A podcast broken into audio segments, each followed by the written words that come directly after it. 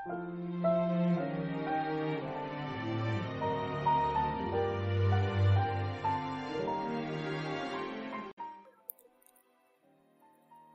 爱的耳朵们，你们好，欢迎来到《谁的青春不迷茫》。感谢您的收听，我是没头脑。今天要和大家分享的文章来自于一只特立独行的猫。挺住意味着一切。昨天收到读者来信，有一封讲述自己大学读错了专业，错失了自己的最爱。工作上各种不顺心，辛苦奔波，表面光鲜而已。自己的未来一片迷茫，到底该怎么办？我也不知道你该怎么办，真心不知道。这个世界仿佛几乎没什么人大学读对了专业，又恰好做着自己所爱的工作，领导重视，同事关爱，工资还高。我想给你讲讲我身边的三个年轻人的故事。故事之一：一个男青年，工作是我家宽带公司的一名普通修网络的。某次网络大坏后，跟我家结成了友好联邦。我听他说，他从小父母离异，跟外公一起生活，他几乎每天都要工作到半夜十二点多。因为过了十二点就有一个小时一百块钱的加班费。某次我又报修网络，他说周末不能来，因为要考雅思。我心想，我都没有考过，你一个维修工人考雅思？过了一段时间，他再次上门维修，跟我说我要去新西兰读书了，雅思考过了，也拿到了 offer，以后就不能来修了。我惊讶的不得了，随口问他：“那你为什么去新西兰？雅思过了，好多国家都可以去呀。”他说：“因为我女朋友在那儿，我就想过去陪她一起。陪读的话，我们慢慢会有差距，所以我也要考过去，这样我们的距离不会太远。”我送了他一枚从昆明带回来的香包，祝他幸福。他再也没来过我家修网络。有时候网络坏了，就会想起他的故事。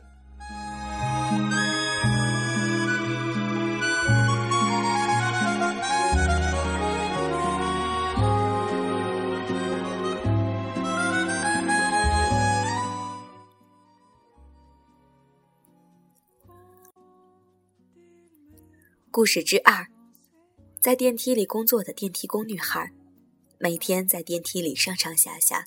穿得很土，不化妆，一个马尾，一个水杯，手里一本英文书。从开始见到他是高中课本，然后慢慢变到大学课本四六级，考研、托福，谁都没有相信过，也没有在意过他学什么，他在看什么，他是什么背景，他住哪里，工资多少，他有什么梦想，他学这些想要干什么，他除了学这个还学什么。不知道，只是楼里的居民有时候会把家里看过的杂志送给他，大概是觉得只要是有字儿的东西，对一个电梯工来讲就能用来学习吧。后来他消失了很久，再见到他，他穿着职业套装，匆匆忙忙地跑进一个写字楼里。他不认识我，但我认识他。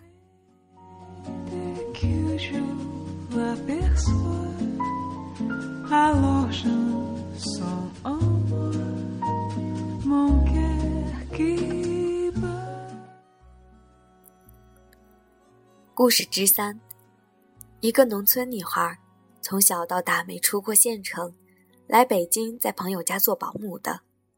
家务之余，此女苦读英文，学普通话，上夜校，读自考，啥水平不知道。后来它的主人告诉我。这姑娘当了对外汉语老师，专门给没有很多钱，但是又需要中文辅导的外国学生做老师。她不挑活，大小钱都赚，自己又节省。后来买了一部小 QQ，这样能更快地穿梭在城市中，给更多的学生上课，省下路费和时间。令人惊奇的是，姑娘还开了个早点摊儿，每天卖豆浆、鸡蛋和烧饼，同时还卖美林凯。我觉得上帝都被这女孩给逼疯了。这就是生活在我身边的三个普通青年，他们没学历、没背景、没牛逼的爹妈，他们连选错一个大学专业的机会都没有，他们连什么叫对口专业都不知道，他们连让高素质牛人打击的机会都没有。他们想要的，也许只是你我唾手可得的东西；他们拼命努力赚得的钱，也许我们开口就能从父母的手里拿到。他们来到这个城市之初，卑微的所有人都看不见，但是不要紧，他们看得见他们自己。考拉小屋跟我讲，现在的年轻人太想要一夜成名、一夜暴富，一件事坚持三个月看不见结果，就开始抱怨上帝不公，没有伯乐。有没有人看看考拉博客的最后一页？你眼睛中的成功人士、励志达人的他，是从哪年哪月开始的奋斗？什么是奋斗？奋斗不是让你上刀山下火海，闻鸡起舞，悬梁锥刺股。奋斗就是每天踏踏实实的过日子，做好手里的每一件小事，不拖拉，不抱怨，不推卸，不偷懒。每一天一点一滴的努力，才能汇集起千万勇气，带着你的坚持，引领你到你想要的地方去。难吗？不难。有没有勇气摸着自己的心说一句：“我的青春不抱怨社会，不抱怨不公，只努力超越自己。”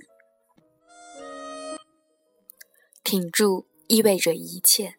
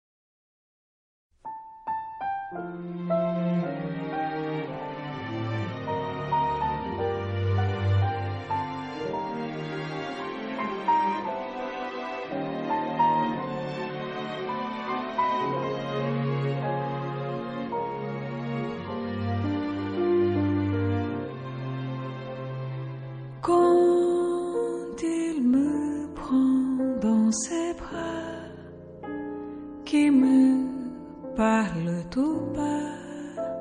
Je vois ma vie en rose. Il me dit des mots d'amour, des mots de tous les jours. Et ça